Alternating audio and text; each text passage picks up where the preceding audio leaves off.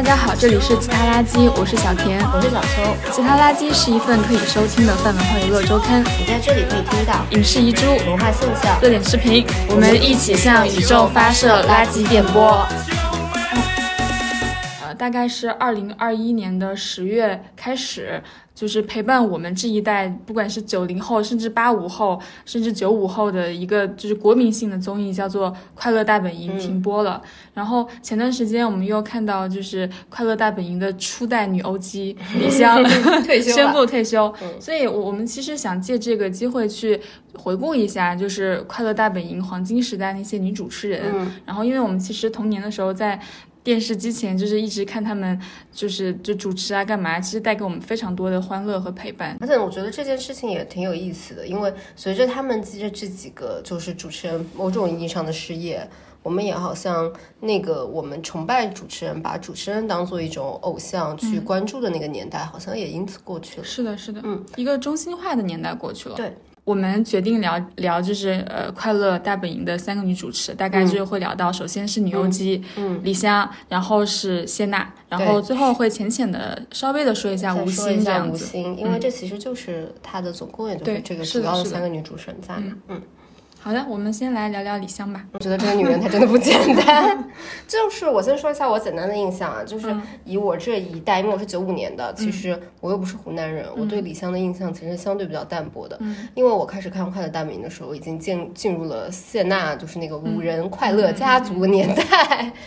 但是我回去查李湘的时候，我才发现这个女人她真是她真是了不起，她真是了不起。怎么说呢？在二十岁的时候，他就入职了湖南卫视、湖南电视台，那个时候也不叫湖南卫视。当年呢，也没有什么所谓的娱乐节目，然后他就进去之后，他先是当了那个新闻节目的主持人，他那个时候对对，就是比较端庄，所以也就是当时的大家对他印象都很好嘛，因为觉得他是大家闺秀，是有文化的人啊。然后后来呢，他觉得这个风格跟他不是很合适，那个时候湖南卫视也就是想要怎么讲呢？一九九七年的时候，他就是想要这个这个这个拓宽一下视野啊，搞一点电视娱乐，所以那个时候呢，他们就做了一档节目，那就是传说中的《快乐大本营》。然后那个时候也根本找不到女主持人，所以李湘就当仁不让，那个时候就成为了他们这个这个《快乐大本营》的第一个女主持。当然了，当年他也不知道，从此他就乘上了中国电视娱乐界就是最长红、最王牌的一辆顺风车，然后青云直上了。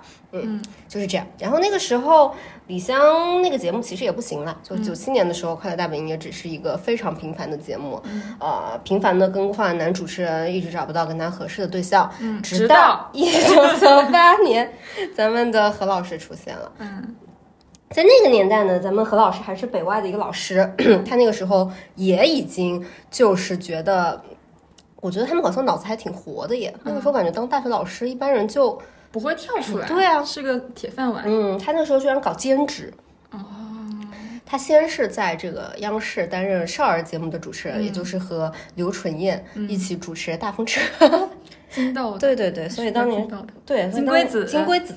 所以他那个时候还是那个何老师。然后结果他当时就是可能少儿节目主持人也遇到了瓶颈，他接受了他的家乡湖南的邀请。嗯，但当年的何炅也对做这个大型节目非常的没有把握。直到下面摘自 我阅读的何炅老师的自传，写于这个一九九九年的《炯炯有神》，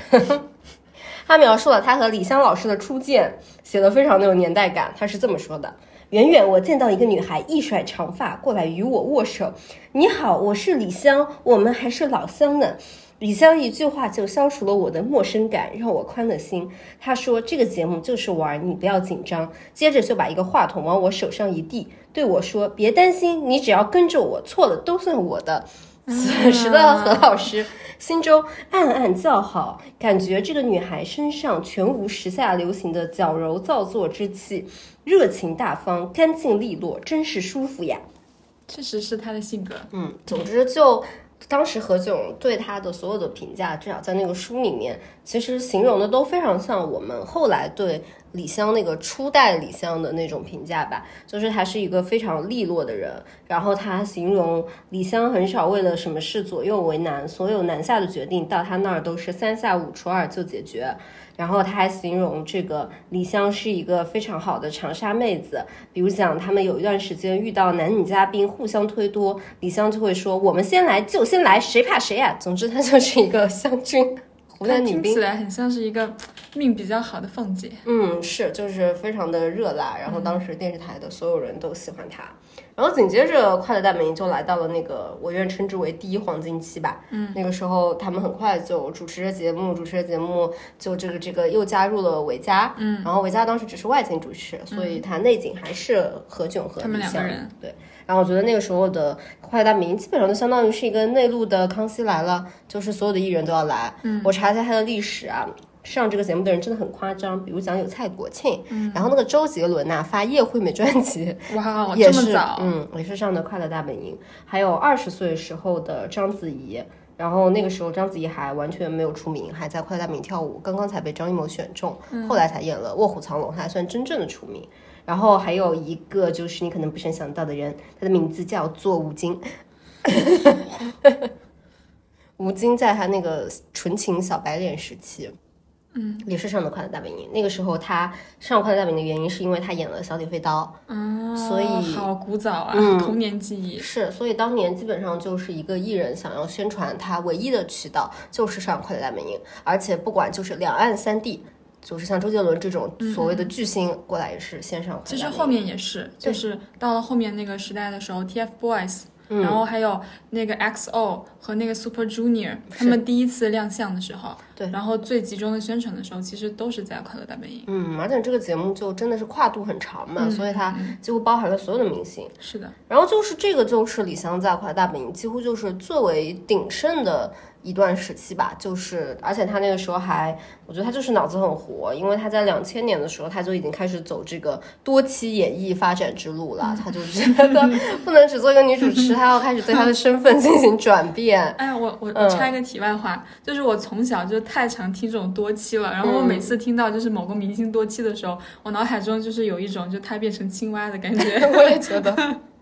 但总之他那时候就就多期啦，然后在这个我愿把这个阶段，我把它命名为李湘她自己的一个采访里面的说的话，她说我是全中国最好的娱乐女主持人，嗯，也就是两千年的时候，她的片酬达到多少呢？两千年，《城市早报》发了一个报道，说李湘的一集电视剧开出四万块钱人民币。哇，嗯这个钱我们对比一下，当年还有一个顶级女明星，她的名字叫做宁静，宁静那时候是一集六万块，李湘一集四万了。对，就是两个大顶流。而且他还提出，呃，他和助理要一人一个房间，因为他每周还要回湖南电视台主持节目，所以三个月的拍摄期，剧组要付他二十八趟机票钱。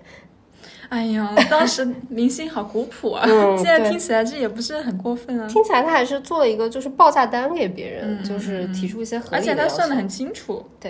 然后他那个时候也演了一些戏，什么《快嘴李翠莲》四大名捕。同时我，就我还发现他出了一个非常古早的东西，他出了一个个人写真集呢，就是现在那种 idol 会出的，拍自己发自己照片，然后卖给粉丝这样。然后，二零零二年的时候，他就是参加了这个金鹰节的主持人大奖，他就拿了第一名嘛。然后当年还有一个重要的人士也参加了湖南的金鹰节主持人大奖，他的名字叫做朱军。嗯，你敢想当年朱军居然是参加那个金鹰奖？所以那个时候，我觉得他中央跟地方电视台那个权力也没有像算了，不提朱军了，晦气。嗯对对对，我们现在那么分野，但那时候也很提气啦。就是李湘是第一名，然后他超过第二名的朱军一万多票，而且当年也是后来那个二零零三年就是超级女生了嘛，二零零四年是李宇春那一届，二零零三年是第一届超级女声，然后那个时候就是也是全民票选，所以李湘这个也是真正的就是粉丝打头，一人一票投出来的，嗯。非常厉害，然后他就是在当年的金鹰节的采访的时候说，一位记者问他：“你觉得国内主持人中你排第几位？”李湘就说：“我排第一。”哇哦，姐，自信女人放光芒，嗯，二零零四年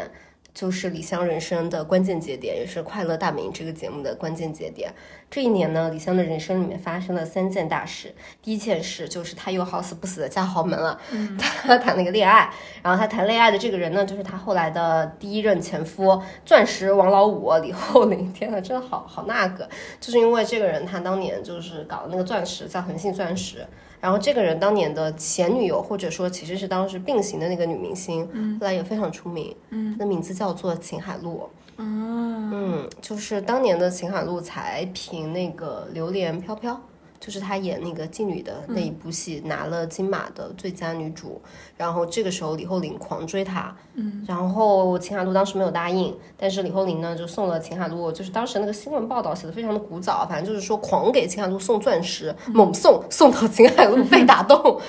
然后呢，就是他正当就是他比较有一点就是心动的时候，李厚霖后来又去追李湘了。嗯，总之就是三十三天闪婚，然后就是李湘嫁给他。啊，杀伐决断。嗯，对，反正他二零零四年的时候，他就已经公布了他当时要跟李厚霖订婚的消息。然后当时的娱乐记者就好死不死的去采访秦海璐，你觉得李湘是一个什么样的人？然后秦海璐就当众洒泪。嗯嗯，然后说我觉得李湘是一个把金钱和利益都看得很重的实际的女人。他 也没说人家什么坏话，总之就是这样阴阳了一下人家。对。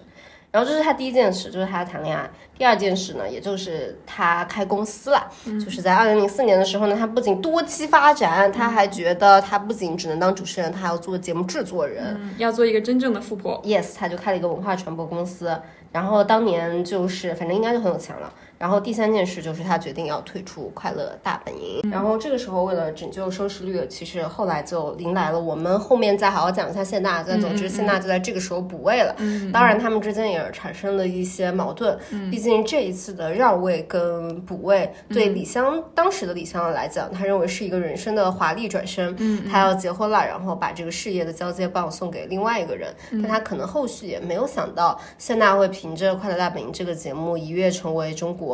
这个什么粉丝最多的人，吉尼斯世界纪录都是粉丝最多的人。对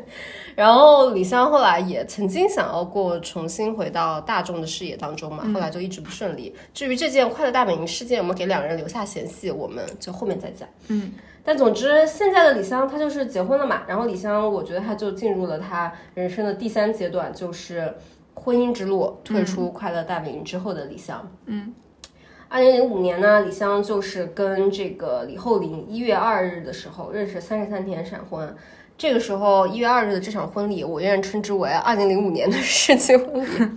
因为我查一下当时的娱乐新闻，排场真的很大。嗯，这个节目的主持人当然是何炅、李维嘉，然后这个，然后伴郎伴娘，还有娱乐圈的一大众的明星全部都来了。然后湖南电视台的两大台长当时就是给他做这个主婚人。然后李湘当时号称身上的婚纱都镶嵌了两百多克拉的钻石，哇！但是我思考一下，我总觉得这件事不是很科学，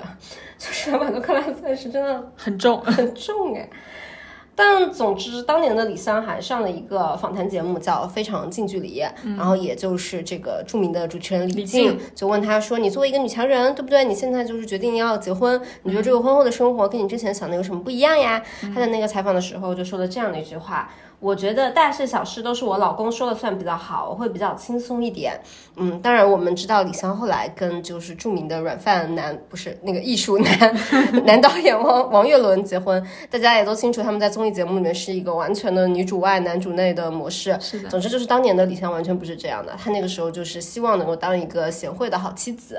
结果没有想到一年之后呢，李厚霖就传出了什么家暴啊、出轨啊，两人的婚姻就破裂了。然后就完蛋了。然后那个时候，李湘自己也很惨。就二零零五年的时候，她自己出来开的那个公司跟节目就收视率都非常差，没人看，还赔钱。嗯。二零零六年十一月份的时候，李湘离婚，然后她从此以后又开始进入她的这个人生的这个又一个起了。我愿称之为离婚后李李湘的东山再起。她东山再起的第一个动作就是跟湖南卫视紧紧相连。她回到湖南卫视去主持了《快乐女生》。啊，嗯，我记得，对，然后那一年那个还是一个挺大的新闻，嗯，因为他是快女比较到中后段的节目的时候，他突然又出现跟汪涵搭档，等于他那个时候回来其实是一个。挺那什么的动作吧，就是他当年，呃，就是算是他的部下们，算是他后来的人，不管是何炅、汪涵还是维嘉、谢娜，都已经真正成为了湖南电视台的台柱子。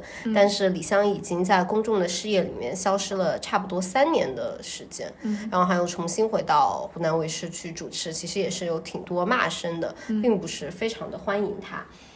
然后那一年的超级女生就是拿冠军，就是那个尚雯婕啊，谭维维的那一届。其实虽然说，呃，我们现在看来热度还不错，但是在当年的话，热度也是远不及李宇春的那一届。这个并嗯，这个并不能算是一个非常就是什么崭新的亮相吧，只能这么说。然后呢，他做的第二个事情，也就是他走向了商业之路。当这个他李湘那个时候，我个人认为他认识到名气跟男人都不再是长久之计。他在自己的这个这个这个博客写了一个宣言，他说从此以后，对那个时候还是用博客的年代，每个人都用新浪博客啊，在上面发布宣言。对他发布那个宣言就是 I'm back 啊，然后就写从此以后大家要认识到一个。工作狂的李湘，希望大家不要再以为我是一个小女人了。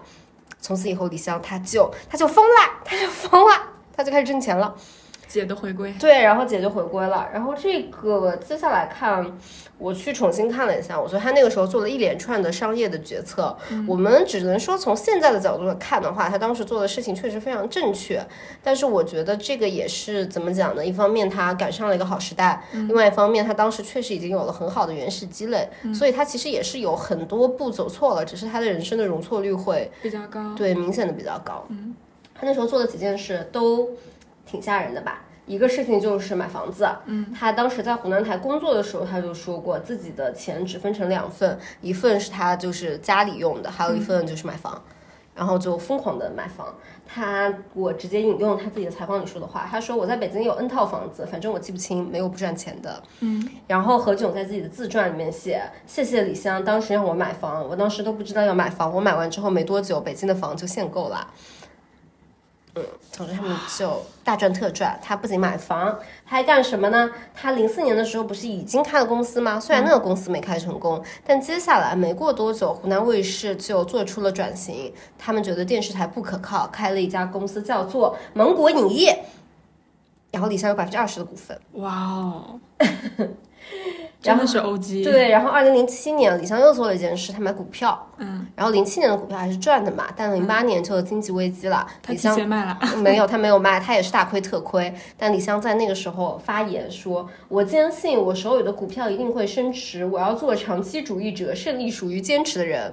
所以我猜他后来股票也挣钱了，因为他只要二零零八年坚持买，他后面一定会挣钱。嗯。然后他还做了一件事，我也要坚持啊！嗯，你也要坚持，我也要坚持。二零零九年，他认识了他后来的软饭男，不是导演王岳伦。然后王岳伦那个时候拍了一个很诡异的电影。我不知道你记不记得？我记得，我记得叫十全九美，因为当时我在看《快乐大本营》，天天上《快乐大本营》宣传，我都不知道这男的是谁。我当时很小，我觉得应该很好看吧。嗯，然后总之那个电影，李湘当时觉得一定会亏钱，虽然他就是为了自己的爱人，那时候他们谈恋爱，他给他投了三千万，但没想到王岳伦这个电影最后票房卖了五千万，大赚特赚。嗯，高兴死了。嗯，我的大宝贝赚钱了。对对对，虽然豆瓣评分只有五点一分，但当年好像就是群众还觉得这个挺好笑的吧。嗯，然后他又做了一个事。二零一三年的时候，他那时候已经跟王岳伦结婚了，他把王岳伦推向了咱们 Chinese 的第一档，就是 real 成功的模仿韩国的综艺节目，就是《爸爸去哪儿》啊。然后王岳伦带着他女儿又大赚特赚，他又猛赚一波。然后这个人他入入局这个什么直播也很早，不是二零一六年。这个电视媒体还没有完全溃败的时候呢，他就是又决定，他又他又转型了，他又走上那个互联网之路。那个时候的三六零邀请他去做影视的总裁，嗯，所以他那个时候就发了一条微博啊，说这个三六零请我去做，然后据说年薪好像就是千万级，让他去做影视部门的总决策。嗯，他后来还当过深圳电视台的副台长，真的。总之就很吓人，对不对？我就是没有查这些之前，我哪知道他就是。怪不得他四十几岁就能退休哇！我觉得当副台长这个我真的没有想到，嗯，他当过深圳有点太过重要了吧？这个女人。然后就是在这段时间，我觉得他的人生真正的赚钱，就是他离开那个富商之后嘛，然后一直到二零一九二零二零年这段时间都是李湘真的叫很疯狂的赚钱，因为她这段时间不仅有所谓的房产投资的成功、股票投资的成功，自己投资了很多公司，然后自己的老公至少没给自己亏钱吧，嗯，还就是还可以当就是出去赚赚通告费嘛，还有真人秀，还接了很多综艺节目，嗯，然后二零一九年的时候他就开始了他的第一次带货直播，嗯，好早啊，嗯，然后那时候他的直播是跟李佳琦、薇娅同时，就李佳琦刚刚火，李湘就也开始直播，所以他那个时候是一些平台压住的，要跟李佳琦跟薇娅对冲的那种主播之一。所以那个时候虽然很多人骂他，但我猜他是真的不少。嗯嗯。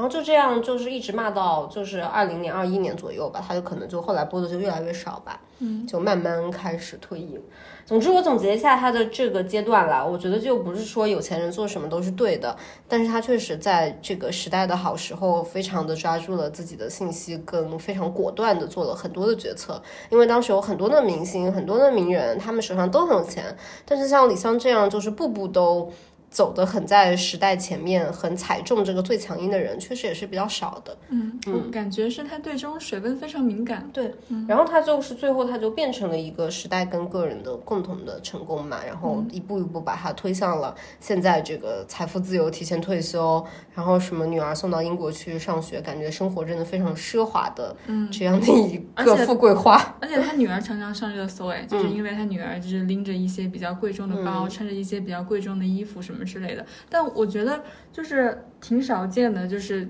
嗯，会有名人炫富而没有怎么被骂，就是他他自己和他女儿就是有这些比较富贵的东西的露出，不太会像其他的人一样直接就是招来一个二百零四万、二百零八万之类的。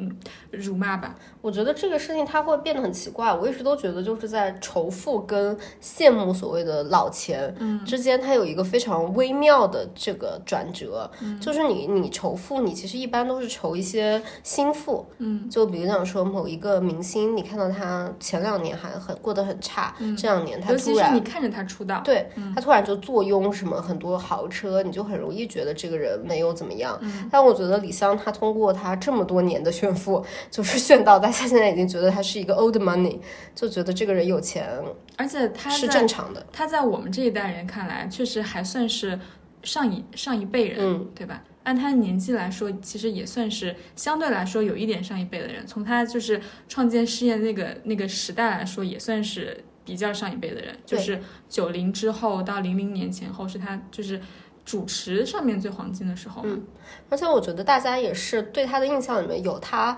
过得不好的时候嘛，嗯嗯，就是也有他主持不顺利，也有他后来复出的时候，什么人很胖，很重要，就是他的这个剧本是完整的，对。所以大家就就觉得，我就说他三起三落，因为他真的是有起有落的这个阶段，同时他又经历了两次离婚。那大家到最后就是看到这样的一个女人跟他的女儿在一起，并且很愿意，就是反正他就给他女儿花很多钱啊。我觉得他对他女儿就是那种就极其的宠爱，然后互相的陪伴。我看过他女儿的 ins，哎，基本上就是不怎么在英国，把那个英国学校分成走读学校。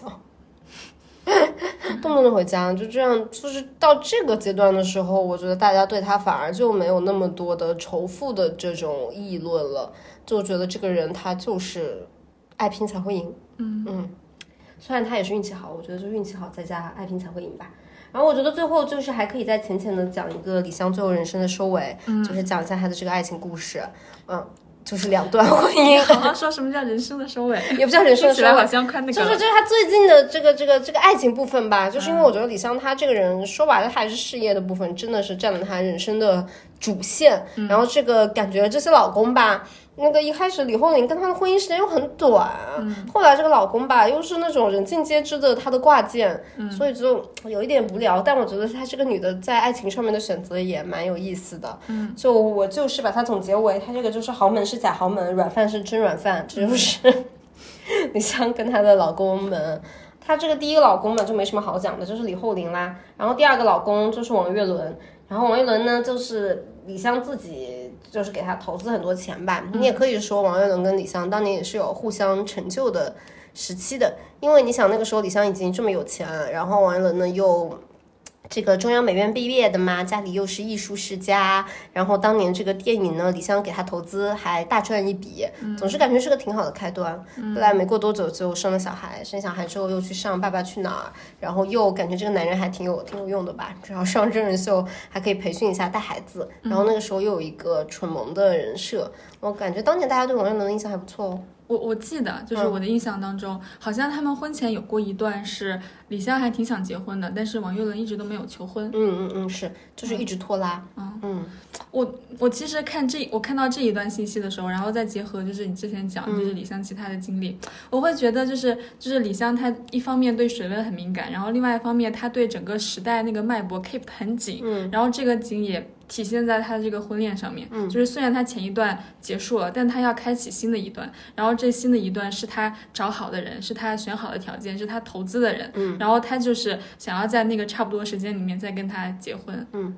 我觉得他确实是一个就是计算的很好的人，因为他跟王岳伦结婚的节点就是因为她怀孕了，嗯，所以他要生这个小孩，就是颇有一种嗯，就是还是得找一个男的。然后他后来有一个感言，我印象很深吧，就是别人采访问他，就是为什么就是对女儿这么不惜余力的投资，嗯，然后他就是说我这辈子。也不想再生另一个小孩，我只有一个小孩，所以我要就是花一切的东西对他好。王一伦甚至后来也自己说过，就是我看他们那个以前一个很古早的什么综艺，王一伦就说他很羡慕甜甜有一个好妈妈，嗯，就是他羡慕自己的女儿，就是就说白了就是就是李湘对她女儿很好，肯定她老公就是那样呗，啊，对她前夫对她前夫肯定就是就这样呗，随便打发打发你，嗯。然后对了，我觉得她找这个老公确实是一种计算之后的东西吧。总之，他可能就是觉得他各方面还算比较稳妥。有了孩子之后，他们就结婚了。然后后面其实李湘也有过一段全力扶持的时间。那时候王一伦在《爸爸去哪儿》之后，还是拍了几部电影的，比如讲《爸爸去哪儿》大电影。嗯，记得。总之就全部都亏，而且如果大家看王一伦的豆瓣评分的话，他就是四点几分，就很烂片之王。对，就是又烂又花钱。然后后来王一伦就就不给他搞了嘛，然后王一伦再后来都没有什么工作了，他的工作的真正的代表作就变成了《爸爸去哪儿》。嗯，我觉得他真是一个这样的男人。后来也没有任何的电影啊、广告，然后就是跟李湘陪李湘一起参加一些综艺节目。嗯，想一想，《爸爸去哪儿》第一季好像是一三一四年的吧？一三年，对。嗯，然后后来对，然后一九年之后他就那个疫情嘛，他就再也没有什么工作，完全是李湘指货带带货赚钱。然后王岳伦有的时候会出现在他的直播间，说他会帮忙选品。嗯，对。最近一次见到他们的新闻，一个就是他在那个 KTV 外面跟那个女生卿卿我我好几次，然后后面就是就是官宣离婚，嗯，然后就是二一 零个出户。对，二零一八年就是著名的 KTV 事件，就是王岳伦与多命女子就是推推搡搡，但那个时候的李湘还很维护他，李湘还发那个微博，这个微博也很厉害啊，他说朋友的女朋友也不能坐我的车，滚蛋，然后引发了互联网上的第一轮讨论，关于男人的副驾驶到底应该谁坐？以及他说的是我的车，嗯，对。这个车是有产权的。啊，yes，李湘名下有多辆就是劳斯莱斯啊，反正就是很有钱吧。然后当时就是王岳伦还发表什么声明，两个人一起做戏啦，就是说什么我最爱的人就是我老婆李湘，什么一生一世永世不渝，反正搞了两三轮。但后来大家都猜，有可能是因为那个时候李湘跟王岳伦还有捆绑的代言跟综艺节目。嗯，但总之这个恋爱这个恩爱呢，一直秀到二零二零年八月份，王岳伦又在 KTV 搞了一个什么 KTV 事件，又摸来摸去，然后李湘那个时候在上直播间，所以全世界的网友都知道李湘跟王岳伦他不在一个场子里。然后当天晚上，李湘又发了一堆就是这个声明，说什么我老公是我最爱的人，然后王岳伦又矢志不渝。但是聪明的网友们悄悄的发现，李湘的公司开始一个个的把王岳伦踢出去了。反 正这个女人是是有点东西啦，她就是这个跟网友就是一边秀恩爱，一边就不断的把前夫割裂出自己的商业版图，然后就一边亲一边亲，然后亲到就是一年之后，二零二一年，就是大家就发现李湘名下的已经没有什么公司跟王岳伦有关系了，嗯，王岳伦跟李湘基本上是彻底分割，然后又过了没多久，在年底的时候，李湘就王岳伦就宣布说他跟李湘已经离婚了。嗯，蛮好，蛮好。嗯，然后这个故事现在就到了我们就是目前的现在的这个最后的时间而线且。而且我觉得他最后一步做的也是很紧跟时代脉搏，哎真的很就是敢于离婚，敢于就是把这种这种财产全部都分割的清清楚楚，而且在分割之前先不要 就是打草惊蛇。对，他也不打草惊蛇，然后他还因为那个时候确实他们还在一起上一个节目，然后那个节目是湖南卫视的节目嘛，他还保证自己老东家的脸面，因为那是秀恩爱节目而。且他们肯定会有一些绑定在一起的代言嘛，嗯。作为夫妻出现的那种，他肯定要慢慢的把这些东西解绑了之后，可能损失会比较小。然后全部清退完，然后就跟她的老公 say goodbye、从此以后，她就成为了现在大家最为羡慕的真正的呃富婆退休人。设，对吧？又退休又富婆，然后单身，没男人，没男人，带一个女儿，嗯，很有钱，女儿看上去跟她的关系也是非常的亲密，嗯，就是真正的，而且他，当然我觉得他这个退出真的很好，因为他一九年直播的时候，虽然大家对女主持直播有恶感，但是还是没有那么讨厌的。后来大家也说他是第一个敢下水啊，敢尝试啊，真的是湘军，永远走在时代的前列。你现在一个明星再去带货的话，一个是竞争也很大，还有一个大家的观感确实不会特别好了。而且我、我我其实觉得，我有时候在想，就是李湘的脸，其实她长得挺吃香的，就是这种脸恰好是在就是那个时代分野里面比较适合出现。就是首先它是可以出现在新闻联播里面的，是一个比较端庄，对端庄的一个脸，然后它又可以出现在那个娱乐节目里面，因为它比较压得住场子，然后它性格又比较火辣，就是两边都吃得开。嗯而且你看他的主持风格也是，他后来也主持过节目，后来还主持过《浪姐》呢。嗯，就我之前我说那个按下不表，就是他后来去主持了《浪姐》，然后主持《浪姐》之前，他发了一个，就是他之前跟何炅最早的时候主持《快乐大本营》的那个合影嘛，就是说终于又回到湖南卫视，就是忆从前。然后就有网友发现他点赞了一条，就是人家说什么，嗯，自从李湘离开了《快乐大本营》，我看谢娜主持就像疯婆子。然后你知道这个东西关键为什么要说这个？因为就是一般来讲的话，你就可以把它理解成可能是手误啊，就是明星喜欢吃瓜。但问题是这个新闻都被爆出来，顶上热搜了，李湘也没有取消这个点赞，整整三天呢。她真的是这个姐，真的是谁都不在乎。你很难不想他是不是真的在意这个事情。要是手滑，一般明星都会第一时间说我手滑了，把它取消掉吧。是的，是的他。就不回应啊，就摆在那。那我们下面来讲一下，就是接棒李湘的这位谢娜，这位女性名嘴，不知道有没有人这么叫她 谢娜。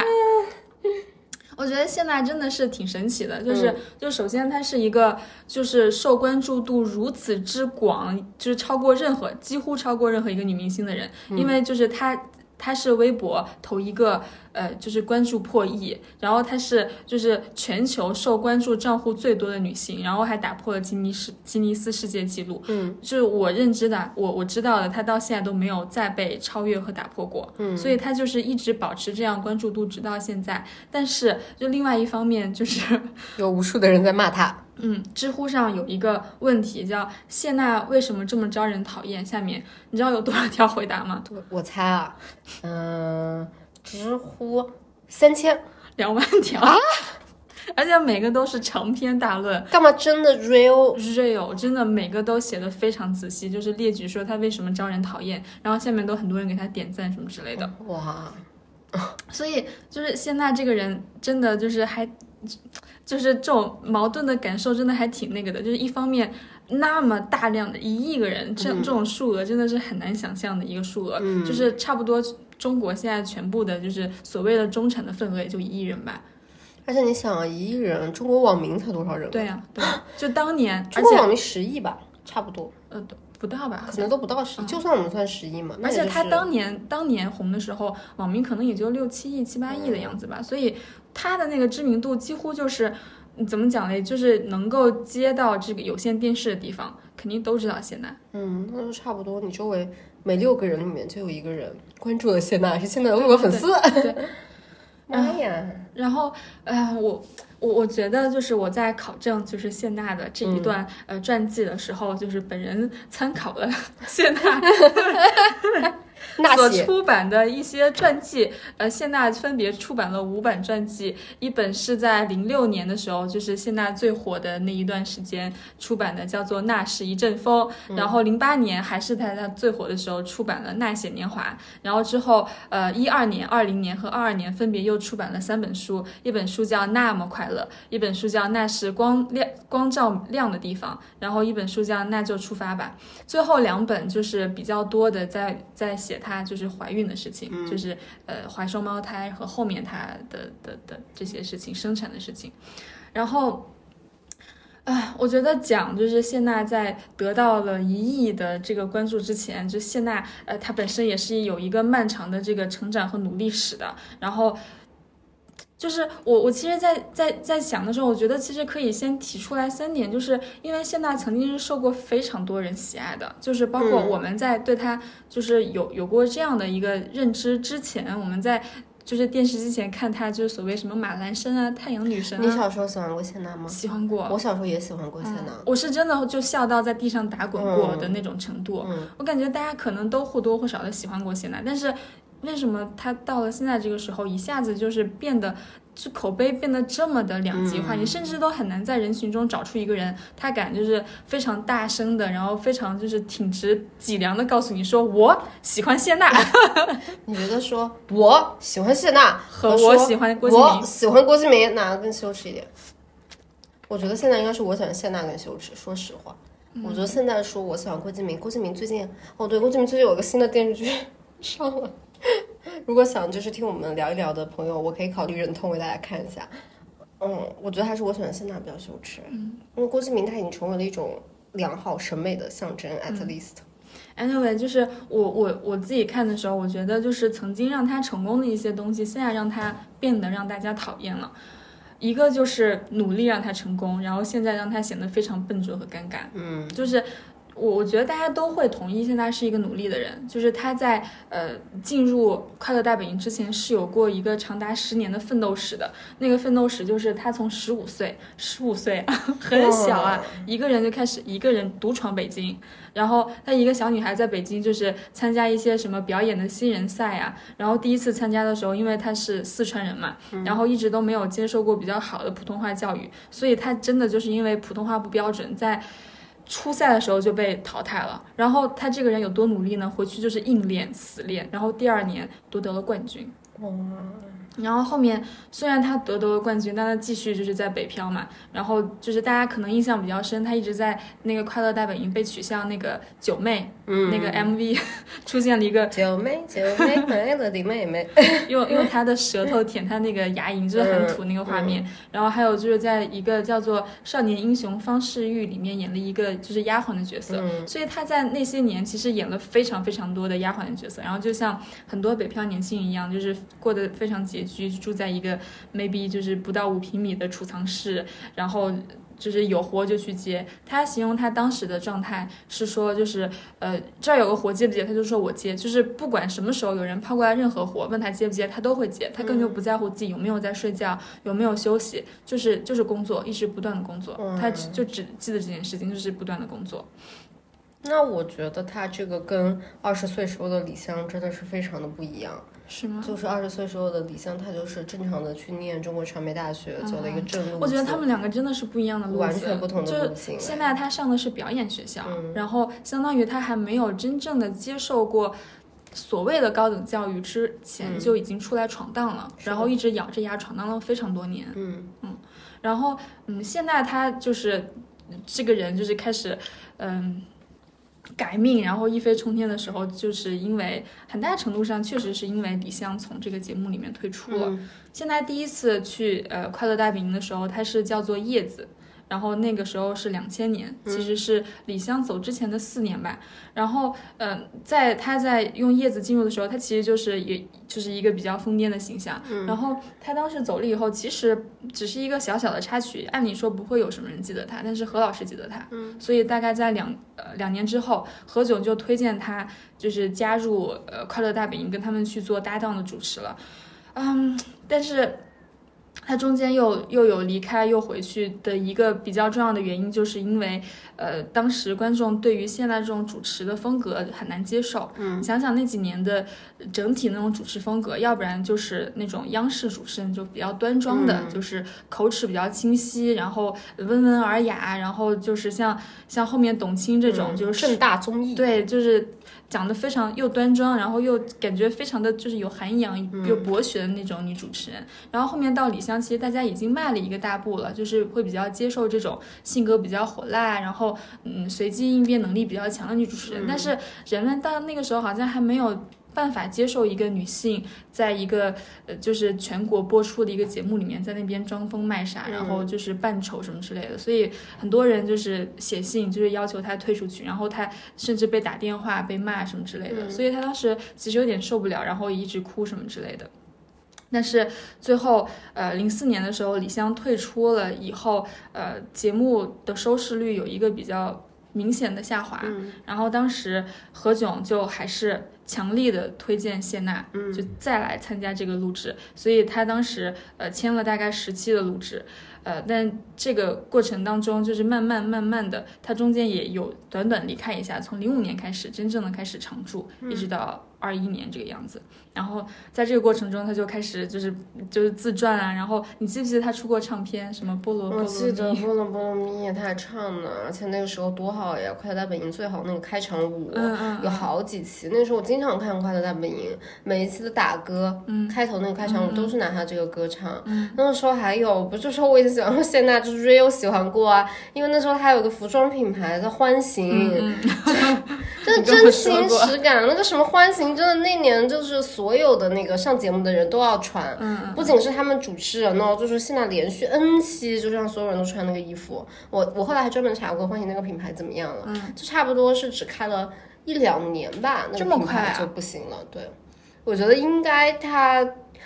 我不知道是什么原因，但你想想，后来其实有很多人遵循了现在的路子，因为他就是明星开了潮牌店嘛。嗯。后来有那么多的明星，就是都去卖衣服、卖潮牌。我觉得那么好也是受他的启发哦。嗯。就他他他当时的音乐专辑就是《菠萝菠萝蜜》传唱最广嘛，然后他后面又出了《乐玩乐风》，然后又出了《蓝色巧克力》。什么？原来有这么多专辑。然后又出了《那就是快乐》。然后你从他的就是歌曲的选曲里面，其实可以窥见这个人的一部分的性格。嗯。比如说《菠萝菠萝蜜》，它里面的十首歌：娜娜主义、菠萝菠萝蜜、捧你在手心、铃铃铃、你是我的宝、麻将进行曲、给不了的幸福、天呐，简单快乐、谢天谢地。嗯。就是。就是听起来，就是首先是快乐，然后是狂欢，然后一个小小部分的自怜，和最后的一个感恩，和最后的一个归向于简单的快乐的一个过程，就是可以归纳为，就是现在整个人他的一个处事的那种原则，大概就是这个样子。而且听起来像那个红豆大红豆时期的那个阿雅，是的。就其实，因为其实现在的整个职业履历不像李湘这样，就是非常的嗯。比较光鲜，然后他有又有不同的领域涉足之后都有成绩。现在其实可以讲的不多，就只有他在快乐大本营这一段。然后之后他尝试过一些综艺，呃，评价最好的就是那个百变大咖秀，大家可能觉得那个是最适合他的。然后后面他上了几期不同的综艺，像。嗯，妻子的浪漫旅行，然后偶像来了，然后后面现在的这个就是浪姐，浪姐，然后还有其他的各种各样的，就是基本上比较火的一些综艺，他都上过，但大家都觉得水土不服，就是感觉他在这边让人觉得尴尬。他最近在参加浪姐的时候，他们有一个节目叫做他他他，然后这个他他他就是三个组分别出一个呃唱将，然后最后 PK PK 之后，他会决定了就是你们组组员的去留这样子，然后另外两个组分别呃，因为谢娜是组长嘛，然后另外两个组分别派出了龚琳娜实力唱将对吧？然后还有那个梅伊里呀唱的非常好，然后。最后呢，到了那个谢娜这里，她是组长，然后她应该推出一个，就是让这个 PK 看变得好看，对吧？嗯。然后他们组有一个非常厉害的人，叫做黄丽玲。嗯。阿令吗？对，阿令。结果谢娜，她选了自己。啊？为啥呀？她想挑战一下自己。啊？嗯，她就选了自己，结果结果这个节目出来之后，是他在这个节目本来就一直被嘲，然后在这个节目被嘲的最厉害的一次，因为很明显的他的整个音域和唱功都和前面两位的差距有点过于大了，以至于就是大家把他他他变成他他，后面那个他变成就是塌房的他，或者说那个或说这个这个这个节目好听的一阵儿一阵儿的，就是不好听的一阵儿就是谢娜的，结果他演完这个节目之后，嗯，结果很不好吧，就导致了他的。团队里面有一个成员离开，然后他又在那边哭泣，嗯，然后就让大家对他的观感更不好了，就是就是这种这种努力的感觉让人觉得尴尬，然后后面他的哭泣随之而来的哭泣也让人觉得尴尬，就是有非常非常多类似的时候，还有就是很多人觉得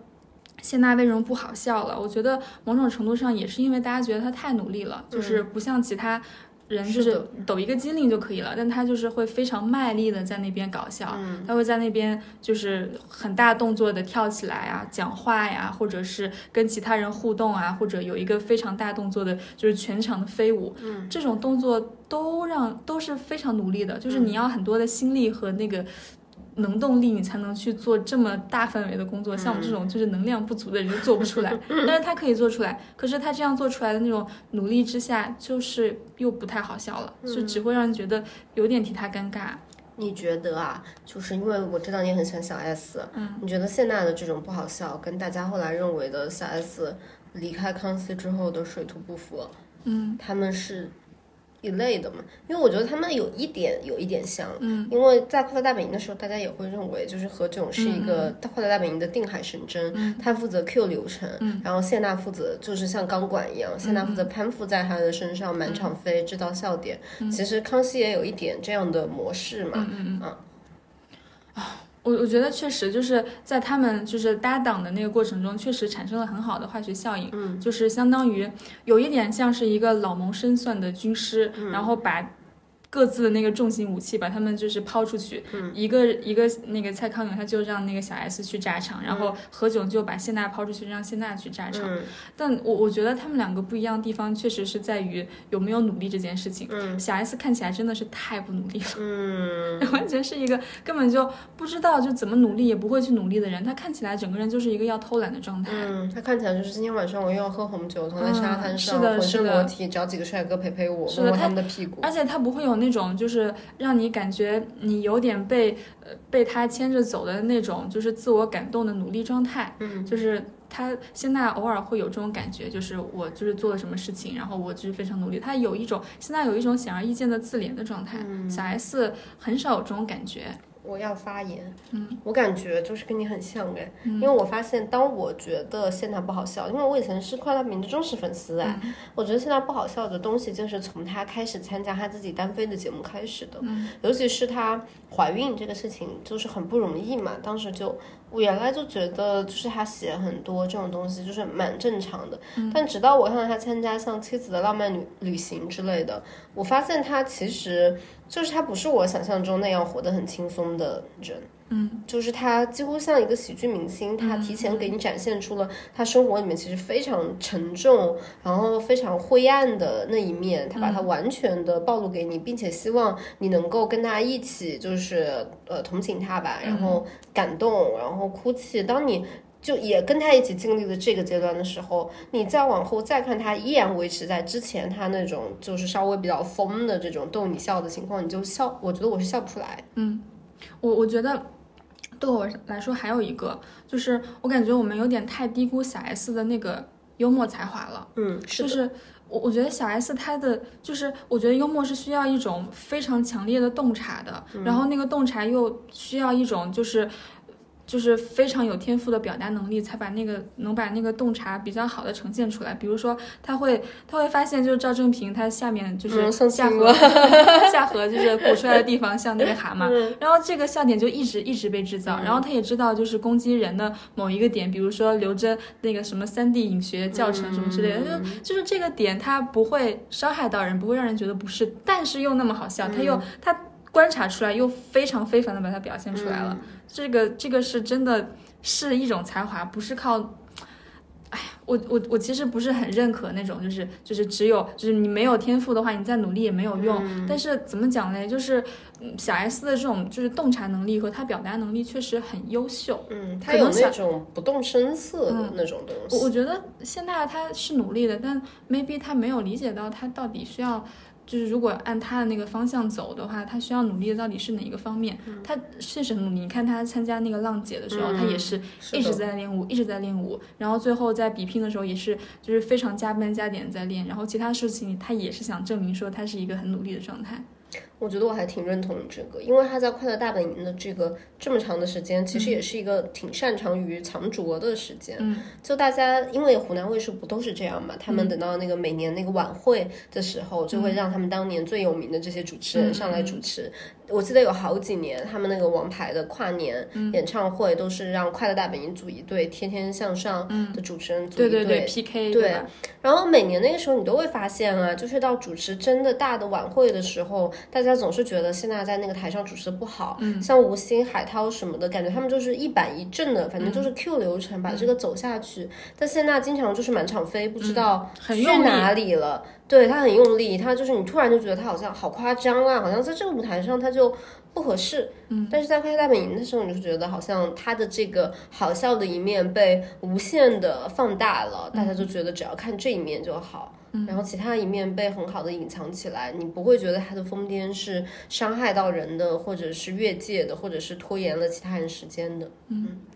然后我我讲完就是就是努力让他成功，让他笨拙，让他尴尬之后，我觉得还有一个让他不好笑了，就是他曾经有一个很好笑的人设是抠门人设，嗯，就是。我我给这一拍的一个一个标题是曾经好笑的抠门人设成为致命槽点。嗯，就是其实这个以前还蛮好笑的。我我记得之前在看节目的时候，他常常用这个作为一个就是就是当即的一个笑笑点包装，就是他又逃单啦，或者是他在这个时候不出现，然后其他人就吐槽他嘛。我记得其中一个是何老师吐槽的，就是他说。他说谢娜躲单躲到特别严重的时候，我后来我提醒他说，那我们一起吃饭的可是小杰自己家里人，你要躲啊。对 他一直以来的人设就是出门不带钱包不带卡，然后一买单就是肚子疼，然后抢着买单，就是在那边就是抢着要买单，但是又不掏钱。嗯，所以就是现在的逃单的方法，在之前的那个节目里面一直当做一个笑料的包袱在用，而且很好用，每一次用大家都笑得很开心很开心。就直到后面开始慢慢的变了，就是就是第一次我我记得就是比较明显的一个改变，就是《妻子浪漫旅行》的时候，那个包文婧爆出了他到现在为止都就是的一个非常大的黑点，他说他跟包文婧借了三万的那个澳元。嗯，然后包文婧说他还了他三万的人民币，嗯，然后然后当时现在在场上，你知道就是还是那种就是看我多聪明的那种，就是笑来笑去，因为他还可能还是想做一些喜剧效果这样子嘛，呃，然后这个之后变成了他巨大的黑点，以至于他后面专门就是包文婧有帮他发一个微博说，就娜姐已经还我了，然后现在还有转发什么什么之类的。还有一个也是那个《妻子浪漫旅行》里面爆出来的，就是他们去旅行的时候会每个人给一点钱，当做你的旅行基金嘛。然后这个基金就是老公给丈夫，我不知道不是老公给妻子，我不知道这个设计是怎么设计，说为什么要让男人给女人钱？这些男的不一定有这些女的赚的钱多。呃，然后就当时呢，呃，付辛博给了那个颖儿给了五万，然后郭晓东这个所谓的直男癌的这个男的给了那个呃呃陈丽莎陈丽莎。给了三点四万，然后张杰给了四千。啊，他说他说那个他说早餐要吃好，午餐要吃饱，他巡演的时候工作人员的餐标是五百，那我就给你四千吧，行吧。嗯，反正就是这样的抠搜人设吧。现在就是给他带来一个非常非常致命的一个槽点，也是大家就是比较高频的提到可能会讨厌谢娜的点。然后第三个让他不好笑的一个就是他有一种脱离了现代的无边界感。嗯，我也觉得这个在他的身上非常明显。嗯，然后我我要我我说首先讲一个就是最近一次发生的，呃，就是在浪姐的时候。第一季你肯定看，第一期你肯定看了嘛？就是他们进门的时候，然后大家在热络起来嘛，然后他就跟 ella 和蔡那个娘蔡卓妍，呃，不是娘娘，呃，蔡少芬，蔡少芬他们三人在一块聊天，然后聊着聊着呢，呃，嗯蔡少芬就说 ella 很厉害嘛，然后然后现在就说啊，她也有短板，然后 ella 说我有什么短板，然后现在就说她老了，然后以及我我觉得有以这个事情是确实有一点那个的，也是发生在妻子的浪漫旅行期间。嗯，谢娜那个时候有一个瓶子拧不开，然后他就转头招呼招呼谢那个章子怡，他说：“小张，你来开。”然后嗯，真的这这很难受，对吧？如果我我的职场后辈。也不是职场后辈，就是可能我一个妹妹跟我说说小田 你来开，我都觉得我都会觉得有一点点难受哎。然后，嗯，章子怡，我还记得，你先讲章子怡。章子怡她她她反应蛮快的，章子怡可能也是感觉有点难受了。然后章子怡就说说你叫谁呢？你哪年的？有没有礼貌？嗯，就是这样回了一下，好像化解了这个尴尬。我我觉得是他真生气了。嗯嗯。我也记得一个事情哎，就当时现在上那个《向往的生活》，那个节目不是何炅和黄磊嘛，嗯好像那个节目上好像是喝喝多了还是怎么样，就是晚上他们夜谈的时候，他就突然指着何炅说：“我有一个大八卦爆料给大家，何炅还没结婚，他没结婚，然后就指着何炅的鼻子，何炅没结婚。”我真的很难忘记我当时看到那个镜头时候的震惊，因为我觉得我那一次是看到何炅他的脸呐也绷不住了。我觉得就是怎么讲嘞？你懂吗？我觉得这里面有几个槽点，就第一个，他用就是结不结婚又怎么样，就是有必要这件事情要单独和大家汇报嘛？嗯。然后第二个，你是他私密的朋友，这种事情其实不应该，就是你真的有点越界了。嗯。而且第三个是大家都知道何炅的这个性取向沉迷，何炅三天两头的就发通告说自己就是什么不是 gay，有老婆什么什么东西的，就没人知道他到底有没有结婚嘛。嗯。然后就哇，我那天我真的有吓到。嗯，然后在这个部分，我还要讲一个，就是 maybe 这个是我觉得他有的最大的一个槽点，在我心里面，就是其他几个，我其实某种程度上都觉得能够谅解，因为因时因地，然后因人的性情会不太一样嘛。然后这件事情我看了，我觉得。确实是很难讲，就是他当时在北漂的时候，有一个人给他帮了非常非常大的忙，就是李小冉。李小冉当时对他有多好呢？就是他去剧组的时候，李小冉会把自己新衣服、好衣服、最好的衣服先给他穿，然后会给他泡玫瑰茶给他喝，然后晚上睡觉的时候可能还要给他就是搞一个什么牛奶喝，就是让他住在自己的房间里面，对他就是好的不得了，然后。吃啊住啊什么的免费，就真的不收他的钱。当然大家都没有什么钱，然后完全就是对他就好到一个极致。嗯，结果就是两两个事情，就是第一个，嗯，很明显的就是现在在成名之后，其实不太和李小冉联络了。嗯，然后有一个视频在 B 站比较火，就是李小冉后面有几次上《快乐大本营》，都是何炅在说说你们两个之前不是什么什么吗？好姐妹。对，然后你们就是呃联络一下什么之类，然后现在这个时候才痴痴的说啊哈哈哈哈，就是过来打个热场。但其实其他任何时候他都站的比较远，然后李小冉他自己也是不太愿意就是。就是一头热再去这样贴过来这样子，然后第二件事儿是我觉得最那个的事情，就是当时谢娜她养了一只小狗，然后养了只小狗，呃，就是一段时间她已经不怎么和李小冉联络了，然后过一段时间她罕见的出现在李小冉的家门口，然后带着那只她养了几年那只狗狗，然后那只狗狗。当时状况很惨，李小冉说她全身都是螨虫，很显然是得了螨虫病，然后可能就是皮肤有很大的问题。然后李小冉就是在那边就是一直在呃在医院里面治疗，然后给它剃毛，然后就是各种细心的照顾，最后这个狗才恢复了那个原来那个样子。然后李小冉就把这个事情，当时他们还在同一个节目里面出现，好像是什么调查局我忘记了之类的地方，然后他就讲这个事情，然后。李小冉一边讲，然后现在一边就把他的嘴捂住，说说闭嘴啦，闭嘴啦，别讲了。我觉得他们这个关系很像安陵容和沈眉庄哎，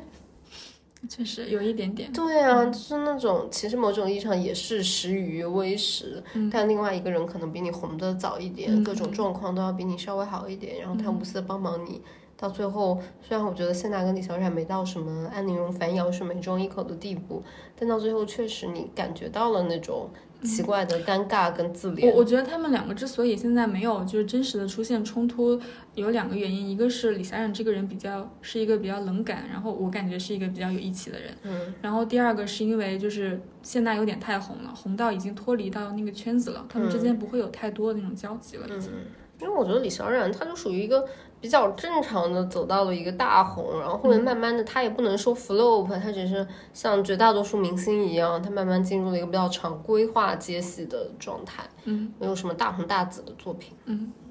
然后嗯。其实聊了这三个之后，我想聊另外的一个，就是我看谢娜的东西，我觉得我看过的最走心的一个东西，就是央视曾经拍过一个纪录片，叫做《客从何处来》。嗯，然后他当时呃参加了那个节目，作为就是真人秀的其中一期。嗯，然后他去寻根，跟着他的就是爸爸伯伯去寻他爷爷的根。嗯，然后呃，其实这个节目可以就是稍微。往外飘一句，就这个节目还挺 tricky 的，它是一个央视的节目，但是它播了一半，就是再也没有了，因为啊，因为嗯，它它播的就是客从何处来，就是往回追溯嘛，追溯到你的祖父那一代，就祖父那一代大概就是从就是比较久远的，就是从零零年左右，就是就是民国建立那个前后，然后一直到新中国建立之后的一段时间，这段时间的就是波浪有点，我觉得可能是。一些审查的制度已经承受不住的程度，就是地斗地主啊，是不是是不是有什么文革呀之类的？然后当时他参加的这一期，呃，他们就追溯到了他的爷爷。嗯，谢娜她对于她的爷爷的一个印象就是只有他回去的时候，他爷爷躺在那个躺椅上给了他几张新的钱这样的，其他其实没有了。然后他还有一个事情也要插播一下，就是谢娜在北京奋斗的这几年，她的爸爸一直在做一个。有点像是某一种程度上的 X 访者，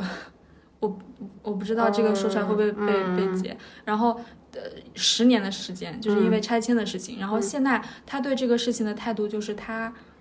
没太管，没太参与，他就是一直在。努力的工作这样子，然后在呃，客从何处来这个纪录片里的时候，很明显这也是一道，就是如果追溯的话，肯定是一个家族的创创伤的一个追追溯的过程嘛。然后现在也是不得不来到这个节目。然后他其实，在被采的时候讲了一些话，我觉得让我就是更好的理解了他。他说，嗯，他。他不想，他想生活在一个快乐的环境里面。他其实自己是比较抵触去接触这样的信息的。他知道这个事情，对他知道这个事情，但是他没有。细究这个事情，所以他第一次来，然后，但我觉得后面也让我很理解现在，就是他虽然切割掉没有来，但他真的来那个地方以后，他那个情感又是非常的汹涌。他没有怎么见过他这个爷爷，但是听他爷爷的故事，他就一直不停的掉眼泪，一直一直不停的哭。然后他的伯伯讲故事，他也一直不停的哭。就是现在。我可以讲一下，就是客客从何处来，就是挖到他家的根，就是他家是从广东清远移民过到那个四川的，到四川以后开了一个酒厂，然后开了个酒厂之后，就是他爷爷这一辈，呃，有一个他的爷爷的上一辈，因为反袁世凯，然后被呃被抓到监狱里面，然后他爷爷当时还没有满月就被在监狱里面关了十天，所以他爷爷后面就叫做谢长显，然后这个长显就是后面。印证了他就是比较就是艰艰辛的一生。然后他爷爷大概在呃呃一九四零年的时候，就也是就是还在打仗的时候，在他们那个三台县做官办小学的校长。然后后来干了几年之后，就是回乡回到他们松树湾，就是他们当时在做那个酒厂的地方，做了家族学堂的校长。嗯，呃，所以一直到现在大家都记得这个校长，因为这个校长。人很好，然后就是 maybe 帮扶乡村啊什么之类的，而且他非常有才华，我都有点震惊。就是他当时被呃放到那个监狱的时候，他竟然在做一些发明，真正的发明，就是类似于那种谷物粒的那种发明。然后后面他还发明什么呃发电机、鼓风机，不是说他发明这个东西，就是发明那个就是把这个做出来，对，就完全没有什么任何材料，他就可以把这个做出来，然后。他当时最伤痛的一个事情就是，呃，五一一年的时候，呃，因为他爷爷呃之前有一些这个地主和保长的这个经历，然后就是当时要被枪毙了，然后后来有一个呃梁区长吧，就是救了他一命，但他还是进监狱，就是蹲了一下，大概就是一个这样非常曲折的这样的故事。然后他爷爷当时留下了三句话，其中一句我觉得有一点像谢娜，就是她努力的那个基因。嗯，她爷爷就说，你就是要闷住，努力做事就好了。嗯，就是类似于这种，就是不管其他人说什么，就闷住努力做事什么。我觉得有一点像谢娜的那一种性格，就是她其实有一有一点就是屏蔽的效应。当时呃，她参加过那个。呃，仅三天可见，就是姜思达姜思达那个节目。对，姜思达他呃，在后来采的时候，他对这个谢娜的一个嗯特质印象很深刻，就是他其实很少见到他其实谢娜嗯一个人可以面对镜头的时候这么松弛。嗯，就他其实是有一种，我觉得面对镜头松弛也是一种屏蔽镜头的能力吧。嗯，然后还有面对呃观观众松弛也是一种屏蔽观众能力，就是他可以就是发癫啊什么之类的。他其实嗯会把这些东西相相对跟他就是稍微隔绝一点。就如果我们太敏感，知道别人在想什么，可能有一些动作就不会生发出来了。对。啊，然后我我觉得，嗯，就是这一段就是我我我想了一下，其实他。它变的一个地方就是笑点变了，因为我们现在觉得厚脸皮不再好笑了，然后观看的方式变了。之前我们就是在观看耍猴，现在我们会比较希望他能够站在台上那个人在耍猴的时候，或者他在讲一些段子的时候，能够 echo 我们的处境，让我们能够看到自己，就不只是看另外一个人单纯的耍猴这样子。然后还有就是相对的关系变了，就是。我觉得之前大家看谢娜耍宝，有点把她当成自己的人，就是感觉很好笑、暖融融的这样子。就是现在感觉她已经不再是我们这方的人了，所以她小气抠搜也是一个敌对方的一个 一个想法，她也不再会好笑了。所以我觉得现在的尴尬就是在于，嗯，首先她太疯了，我们爸爸妈妈是不喜欢的，对吧？我记得小时候我看的时候，我爸就会说这个疯女人。那时候我爸也会说，他就不喜欢谢娜。大家都不喜欢谢娜，然后她太疯了，然后。到了这个时代的时候，其实这个时代也不喜欢。比如说，他当时有参加过那个脱口秀大会嘛，他开头的时候做了一个开场秀，然后后面他的一些表现，嗯，大家都在替他尴尬，就已经 get 不到他之前那种表演方式带来的那个笑点了。他作为一个喜剧人，其实如果在这个地方，嗯，没有得到这种认可的话，其实在这个时代相对来说是挺落寞的。嗯嗯，然后。我觉得一个原因就是因为在那个时代是一个比较暖烘烘的环境，嗯，然后那个暖烘烘环境就是就什么都好，嗯什么都有希望，然后他在那边就是装疯卖傻，大家都觉得挺好的，然后现在。现在风就是，就是大家那种边界和自我意识变强了之后，会觉得他那个冒犯和边界感会变得更强。嗯，我觉得就是大家觉得他落后了。对，其实这某种意义上也能印证我们刚刚讲的，为什么大家对李湘的恶感反而在降低。嗯，哪怕他其实是现在非常不实心的这种炫富的人。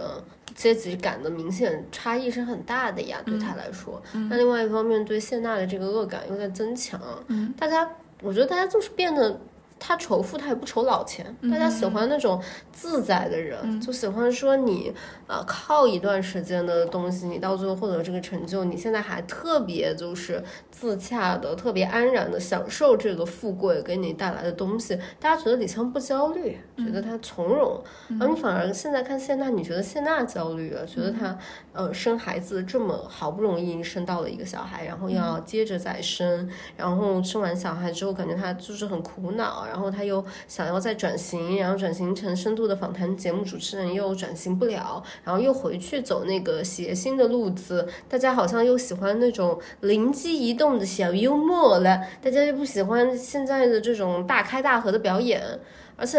我可能觉得也是我们接下来要讲的那个，我能感觉到在快乐大本营的过程里，大家一开始带入的是谢娜，后来大家都带入吴昕了。等一下，我我讲吴昕之前，我想先说一下谢娜，就是我最后说一下她，就因为现在带真的太多人讨厌她了，太多太多人讨厌她了，就是你现在几乎很难搜到一个普通人发出来有关谢娜的正面的信息了。但是我其实，在准备谢娜的内容的时候。我我产生了一些其他的感觉，就是就是 maybe 可能会被看作是给他说好话的感觉，就是我觉得他有一点让就是挺挺打动我的，就是因为嗯，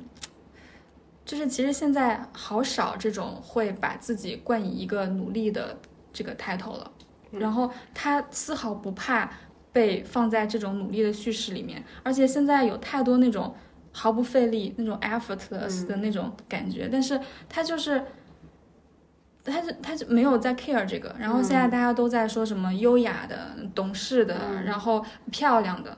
然后他完全没有管这些，他就是争取的时候去争取，然后他知道自己不知道的时候就很大方的说自己不知道，然后他很很很公开的去表达自己的笨拙，就让我觉得还挺勇敢的。嗯，我觉得某种意义上他也是从来没有变过，对，他原来是这样的人，现在还是这样的人。嗯，在某种程度上，其实他内心是和他的内核是比较稳定的。嗯嗯他是没有变过的人。嗯，而且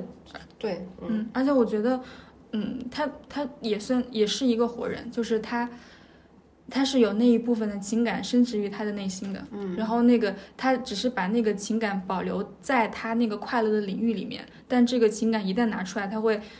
很容易跟人共情，很容易泛滥的出来的这样的人。其实我觉得某种意义上，他确实认为自己是太阳女神。嗯我我其实，在准备他资料的时候，我还看到一个非常古早的一个信息，就是二零一零年的时候，就是当时微博刚刚开始，然后当时大力人还在上微博，嗯然后大力人他就发了一个那种倡议，我觉得那个就是这整个事情都太像现在就是。嗯，I don't know，像 Twitter 啊，或者是 Facebook 会做的事情了。他发那个倡议就是说，伊朗在极刑的处置一个女生。然后说让大嗯家、呃去那个链接，然后就解救她，就一人一份力。然后当时非常多的明星转发了，嗯。就是就现在我们看到的台湾的明星小 S、桂纶镁啊、什么什么之类的。然后我在里面只看到两个大陆的女明星，一个是当时呃和那个邱泽在一起的唐嫣，因为邱泽转发了，然后第二个就是谢娜。嗯。然后现在当时还参加了非常多的就是就 LGBT friendly 那种转发的活动，就是就是呃称同事反歧视，我记得嗯是这样子，嗯嗯。啊，好了，我们说完谢娜浅浅的说一下吴昕嘛，我觉得吴昕在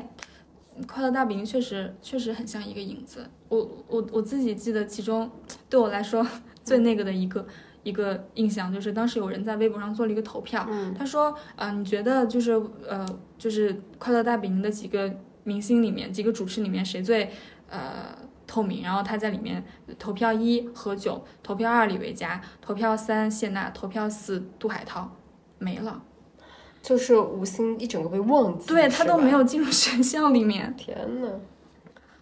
其实其实我觉得我对吴昕的这个想法也是有一个转折。嗯，我小时候看《快乐大本营》的时候，我其实是吴昕的，我觉得我算是他的粉丝，甚至于说，就是因为那个时候刚上微博，他不是会给你推荐一堆人让你关注吗？然后我记得当时给我推荐上来的人里面就是有吴昕，嗯，然后当时关注了吴昕之后，我就点击他的微博，我对他印象很深，因为我发现这样一个在节目上，我只是觉得他长得还挺好看的、挺安静的这么一个人，他的业余生活很丰富，哎，嗯，就当时我看到他微博里面内容，一个是他是 Hello Kitty 的哦，超级的，粉，丝，然后他是那种像发烧友性质的，集了很多。然后那个时候，其实喜欢他的人，他的绝对粉丝量跟一般的明星比，肯定还是很高的。然后我就发现他对粉丝很好，就很多粉丝在下面跟他说 Hello Kitty，他就很愿意跟你交流这里面的东西。然后我就发现他好像挺。他挺安然自得的，他没有他在节目上面表现的，大家会觉得比较他自卑啊，或者他胆小不说话，感觉他在那个微博上是一个。嗯，就是过得很舒服的人。其实你想想，他也是过得很舒服，因为他很早的时候就获得了一份大家向往的稳定的工作，每周去录一个中国最红的节目，并且在这个节目里面不需要真正的担当这个节目的主咖嘛。然后长得又挺漂亮的，其实像那个节目的男明星，很多人都会主动的要求说要演什么 CP，、没有人会跟谢娜演的好不好？大家都要跟。吴昕演啊，然后就大家粉丝们对他也没有那种强烈的排他感，大家都觉得他很有亲和力。嗯嗯。然后我后来对他一个，对后来就没怎么再关注他，再后来一次关注他就是浪姐。嗯嗯嗯，我说一下，就是吴京吴吴昕他的吴京 吴京妈耶！吴昕他的那个家庭背景，他是一个工程师家庭。然后我觉得大家对吴昕还有一个认识比较深的是，呃，他是大连外国语学嗯，校毕业的，学学那个学法法语的，嗯嗯，和那个尚雯婕一样吧，应该，是。对那个节目老是 cue 他。嗯嗯嗯，然后 no no no no，澄清一下，尚雯婕是复旦学法语我知道，就是这个复旦的人他是很在意的。不是，我说 他是一样哦哦也是。学法语。嗯，然后他是二零零二年的时候开始入学的，然后他有一个跟何炅一样的，就是入学以后开始搞副业。嗯，然后零三年的时候，他就在大连电视台的文体频道的《时尚十分》里面去做一个主持人。然后，呃，那个主持人其实就是那个节目对他还挺器重的。然后后来他其实觉得他。还蛮喜欢这种就是主持的，所以后面就是有那种他他去参加了那个闪亮新主播嘛，然后杜海涛拿了冠军，他拿了亚军这样子，他就进入了呃快乐大本营，嗯。嗯，然后我觉得快乐大本营当时我看到的一个一一段是说，就是他们是有五个不同的一个呃扮演的那个角色的嘛，像何老师他就是一个情商担当，然后现在就是搞笑，然后就是就是。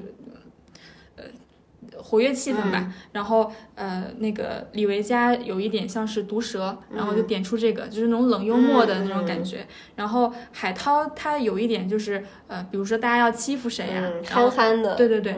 是那样的一个角色。然后这个里面好像没有吴昕需要去顶替的地方，然后结果节目呢就给他分配了一个角色，让他扮演林志玲或者小公主。嗯，让他时不时的呃卖萌发嗲。我我其实后面看过他的一个综艺，叫做《女儿们的恋爱》。哦，我也看过那个。嗯，其实我觉得他在里面的状态肯定不是一个小公主的一个状态，他其实是一个怎么讲呢？就是一个比较有一点松弛，然后有一点大辣辣，嗯对，然后有点不在乎，是的，有点 chill 的那种人。呃，所以他其实他自己也说，就是这个。这个人设跟他的真实的性格差得很远。他他在那个深圳卫视的一个采访里面，他说给我的定位是林志玲。前几年，呃，快乐大本营，反正就是小公主，说话要嗲，但我不是这个性格的人。然后就网上百度女生装可爱的动作，然后就在家里练。嗯。而且你想想哎，他是一个东北人，对我觉得怎么也不可能真的嗲成就是林志玲那种嗲法，是啊，真的有一点，嗯，有点难受。我觉得你去扮演一个你根本就不信的角色是很难受的，你你简直就是一个手足无措的状态，所以。我觉得，就当时他在呃那个闪亮新主播的时候，大家有放出他当时比赛的视频，他是一个非常自信的，你知道，他一路就很顺利，很顺利，就是在他的同辈同学里面，应该是那种大明星一样的一个角色。他在那个闪亮新主播里面也是，就是人长得也漂亮，身材其实也还不错，然后在跳舞啊什么之类的，就是不管是口条还是肢体动作，其实都是一个非常流利的一个人。但是最后到快乐大本营，就是变成一个比较笨拙的一个背景板，所以他其实自己也蛮难受的。然后他难受的顶峰就是也是在那个节目里面贡献的，就是我听了这个我也觉得挺难受的。就是呃那个呃快乐大本营不是那个芒果的晚会，他每次都会邀请不同的主持人去有一些节目嘛。我记得那个。然后当时一共有十个节目，然后因为时间不够了，导演砍了一个。砍了那一个就是他的，他要和鞠婧祎合唱一个歌曲吧，我不知道，然后就把他的砍掉了，他非常的受挫，他他在那个后面的那个节目里面，他说，他说，呃，就把我的节目拿下去了，但是问题是只有我的被拿掉了，所有主持人的都有，只拿掉了我的，大崩溃，为什么别人都不拿，只拿你的呢？你就是最差的那个，嗯。我我觉得后面后面吴昕其实从这个节目开始，然后一直到浪姐，她的口碑有一个非常大的就是飞扬，我回升了，对，特别回升，而且甚至那段时间她有一点热搜体质，然后她中间还跟潘玮柏有段有过一段时间的 CP 叫做芦苇熊 CP，嗯，我觉得那段时间大家是，就是真的就是因为谢娜到这个时间已经没有办法和普通人有那种 echo 的感觉了，反而是吴昕和普通人有那种 echo 的感觉，就是那种。